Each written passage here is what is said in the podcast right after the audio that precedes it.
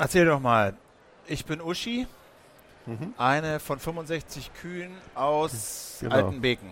Genau, was, Uschi was, ist. Was erfahren äh, wir denn über Uschi hier? Na, Uschi lebt auf einem Biohof, so wie man sich das vorstellt, eigentlich ganz idyllisch mit nur 65 anderen und ähm, einem Bauern.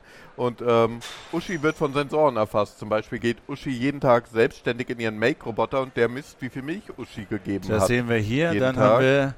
Dann ähm, gibt es, ähm, hat, trägt Uschi ein ähm, Sensor im Pansen und der misst ob, die Innentemperatur und den pH-Wert ihres Pansens. Das ist so das Maß für das Maß überhaupt, ob es einer Kuh gut geht oder nicht. Und man kann das, das sind sozusagen die Daten, die ihr abfragt bei der Kuh und das Ganze wird dann in so einem Art Tagebuch auch in einem, festgehalten. In einem, genau, in dem Tagebuch gibt es dann halt Hofreporter, die ähm, die Beiträge sieht man jetzt, die die Hofreporter aus Uschis Perspektive geschrieben haben. Ähm, in ihrem Tagebuch 30 Tage im Leben einer Kuh. Da ist gerade die Veterinärin da und guckt, wie es der Kuh geht und ob die glücklich lebt. Ähm, und ähm, es gibt aber, gab auch datenbasiert automatisch ausgespielten Text. Also wenn die Sensoren melden, dass es in Uschis Pansen plötzlich kühl wird, dann heißt das, dass Uschi gerade getrunken hat. Und ähm, dann könnte man denken, die Kuh ist tot von der Temperatur, aber es ist einfach ein kalter Wasserschwall draufgekommen. Jakob Vicari, ganz herzlich willkommen. Ähm, du bist, ja, wie sagt man, Dinge-Journalist oder Journalist für Dinge.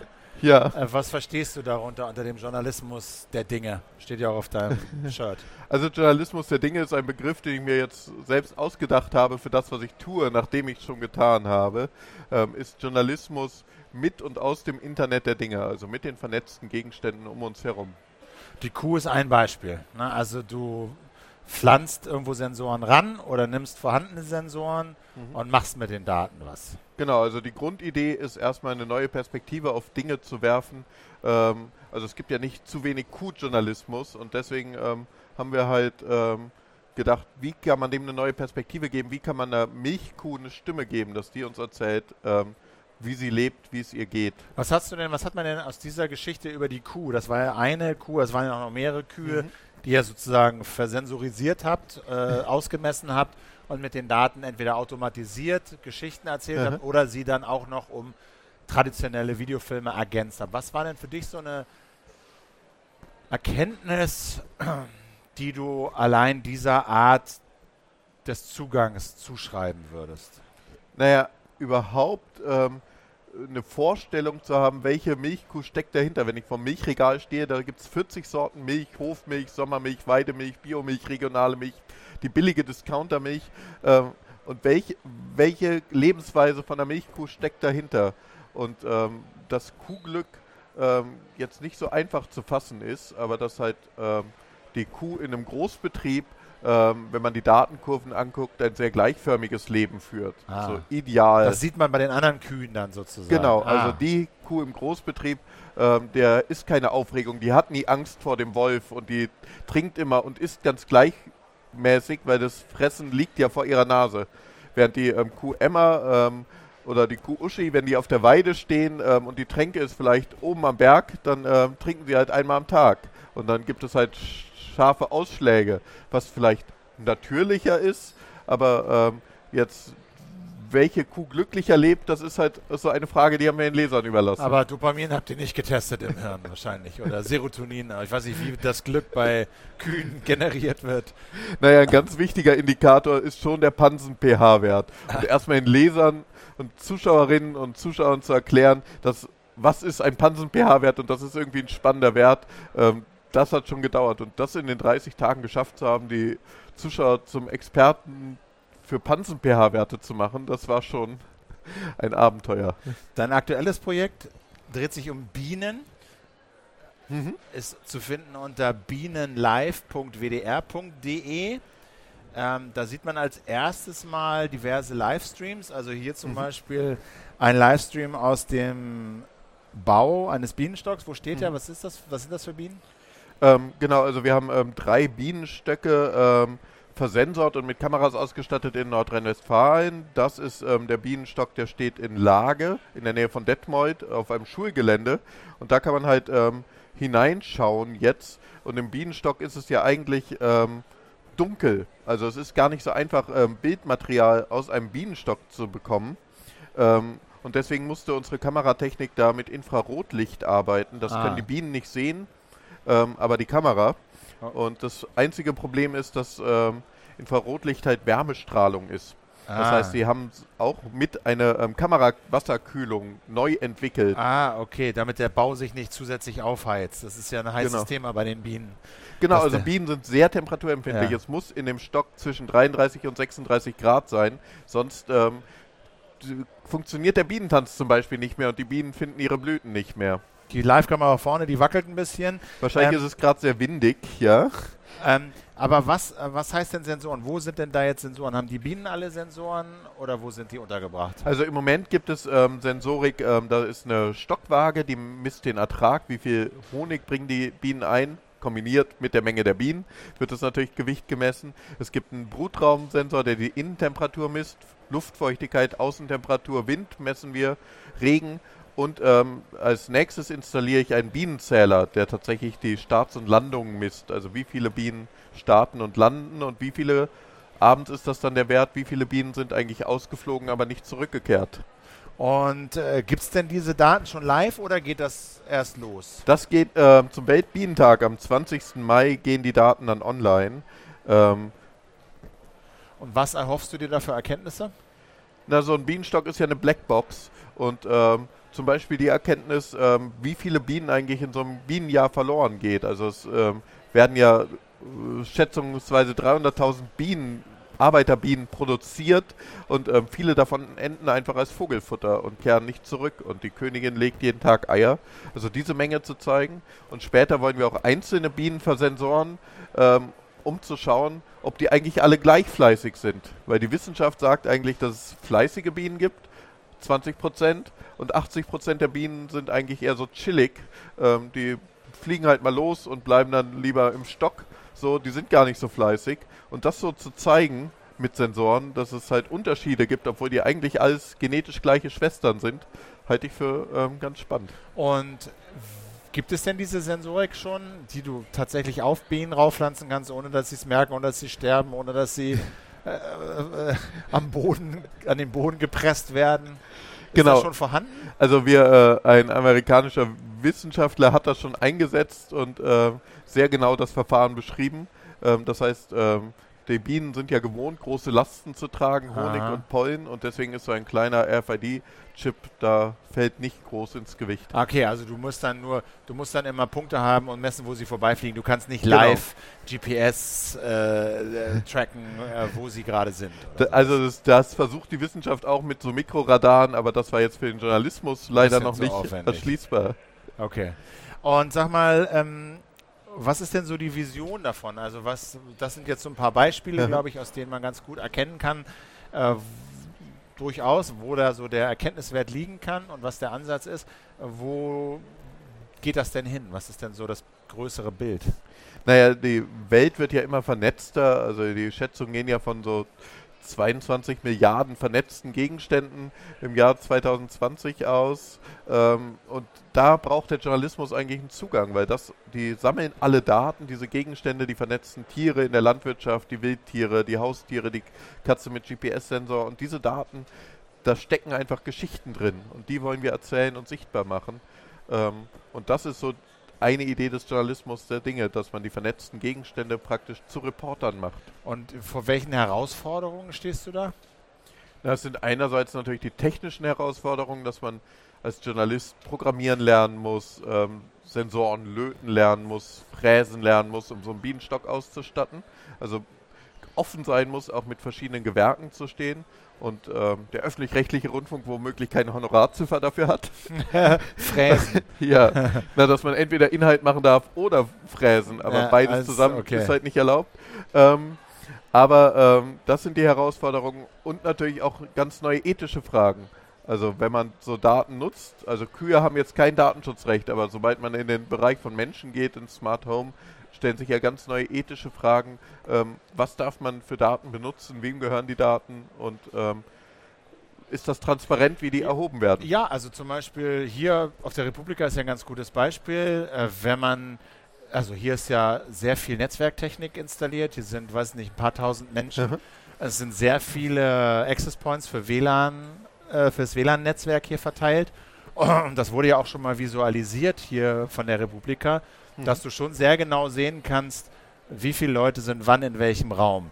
Mhm. Um 11 Uhr beginnt der Vortrag von Frau Ja. X oder Herrn Y.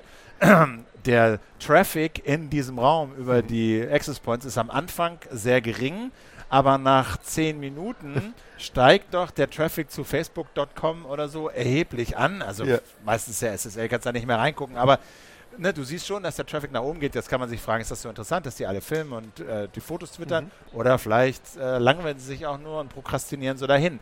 Aber man kann auch schon anhand, ne, man kann Bewegungen sehen, anhand der Access Points, äh, wann sind wo welche Besucherströme, welche Talks zu welcher Zeit sind wie attraktiv und so. Da kann man schon sehr, sehr viel rauslesen. Plus, dass du natürlich technisch die einzelnen Leute die, oder zumindest die einzelnen Geräte natürlich tracken kannst. Dass du weißt, das Gerät war dann und dann da, dann und dann da, dann so lange auf dem Klo.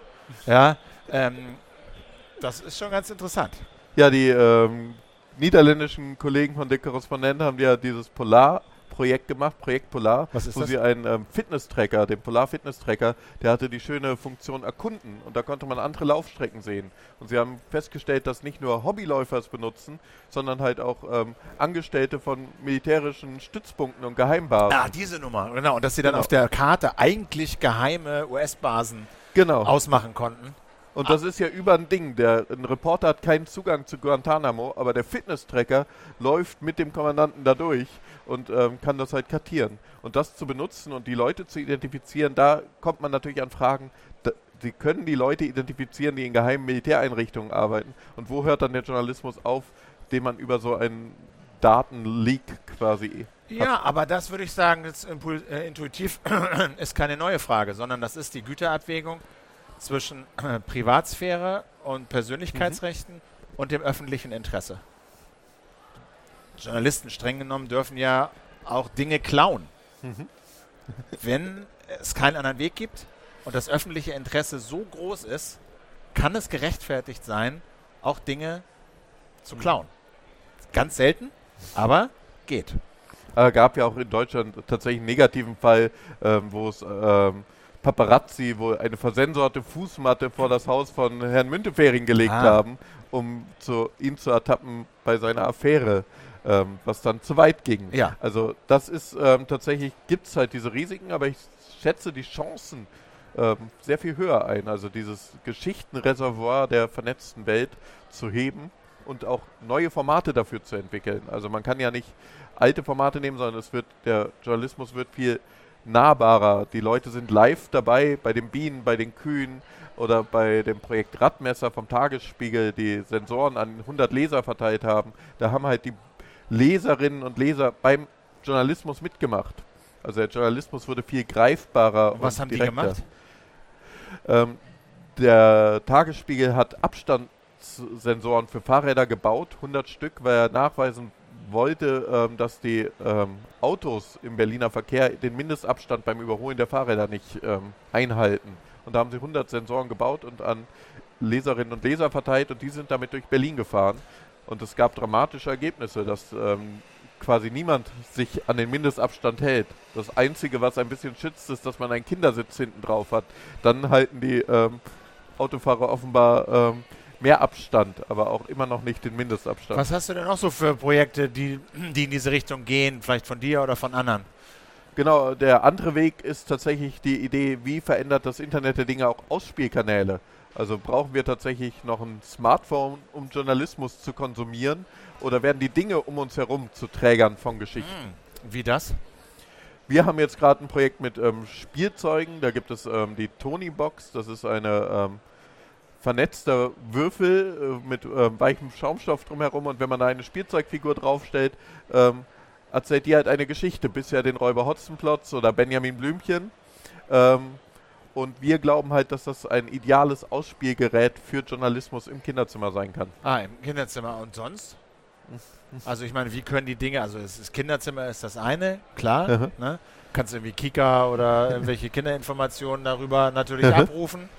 Ähm, aber Kann man das auch übertragen in die Erwachsenenwelt und wenn ja, wie? Wir haben ein Forschungsprojekt gemacht, dass wir jetzt überlegt haben, wie müsste ein Badezimmerspiegel aussehen, der, wenn man morgens das Bad betritt, ähm, dass man gut gerüstet für den Tag rausgeht. Und da haben wir einen Badezimmerspiegel so gemacht, dass die Nachrichten angezeigt werden, ähm, abhängig von den Gegenständen der individuellen Morgenroutine. Wenn ich, mir die, äh, wenn ich mich unter die Dusche stelle, höre ich ähm, die Deutschlandfunk-Nachrichten. Sobald ich zur Zahnbürste greife, sehe ich meinetwegen die Tagesschau in 100 Sekunden. Und ähm, das Kind sieht aber die Sendung mit der Maus. Okay, wo kann man hingehen, wenn man dem ein bisschen äh, mitverfolgen will?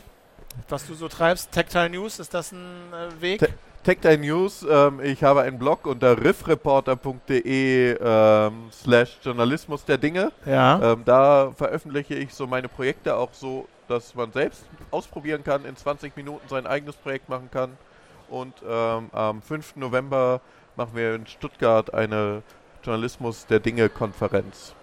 Äh, wo du sagst, gerade Riff Reporter ist ja auch nicht mehr ganz neu, das Projekt, aber schon auch äh, ganz äh, interessant. Erzähl mal ganz kurz, wie das funktioniert, was die Idee hinter Riff Reporter ist. Riff Reporter ist eine Genossenschaft für Journalismus.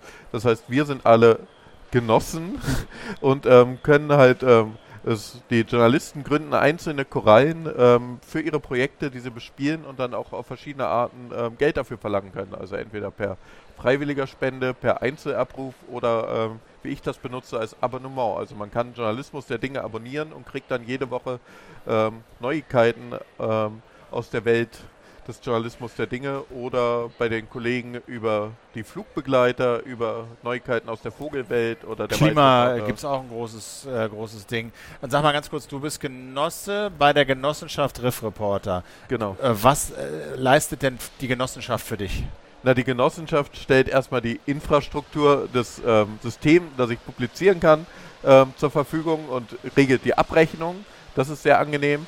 Aber natürlich ähm, leistet die Genossenschaft auch ähm, so eine Redaktionsbörse. Also es gibt ein ähm, Vier-Augen-Prinzip und ähm, also jeder Artikel, der erscheint, muss von jemand anderem Korrektur gelesen und redigiert und fact-gecheckt sein. Und das organisiert sich so selbst darüber. Und sie leisten natürlich das Marketing. Also mit all diesen Aufgaben ähm, bin ich ja als einzelner Journalist überfordert und dafür gibt es dann halt die Profis, ähm, Tanja Krämer und Christian Schwäger, die das aufgebaut haben, die ähm, das für uns übernehmen. Und äh, aber Geld für das, was du machst, nimmst du jetzt konkret nicht, aber es, oder? Doch, äh, doch ich, man kann ähm, die, diese Koralle, die ich da bespiele, abonnieren. Koralle ist quasi dein ein Blog. Ja, ja genau. Und ähm, für 3,99 im Monat, das ist ähm, so, und dann kriege ich ein bisschen Geld darüber und ähm, Geld darüber, dass die Artikel, die da erscheinen, womöglich in anderen ähm, Magazinen ähm, nachgedruckt werden. Okay. Ganz herzlichen Dank für deine Zeit, sehr interessant.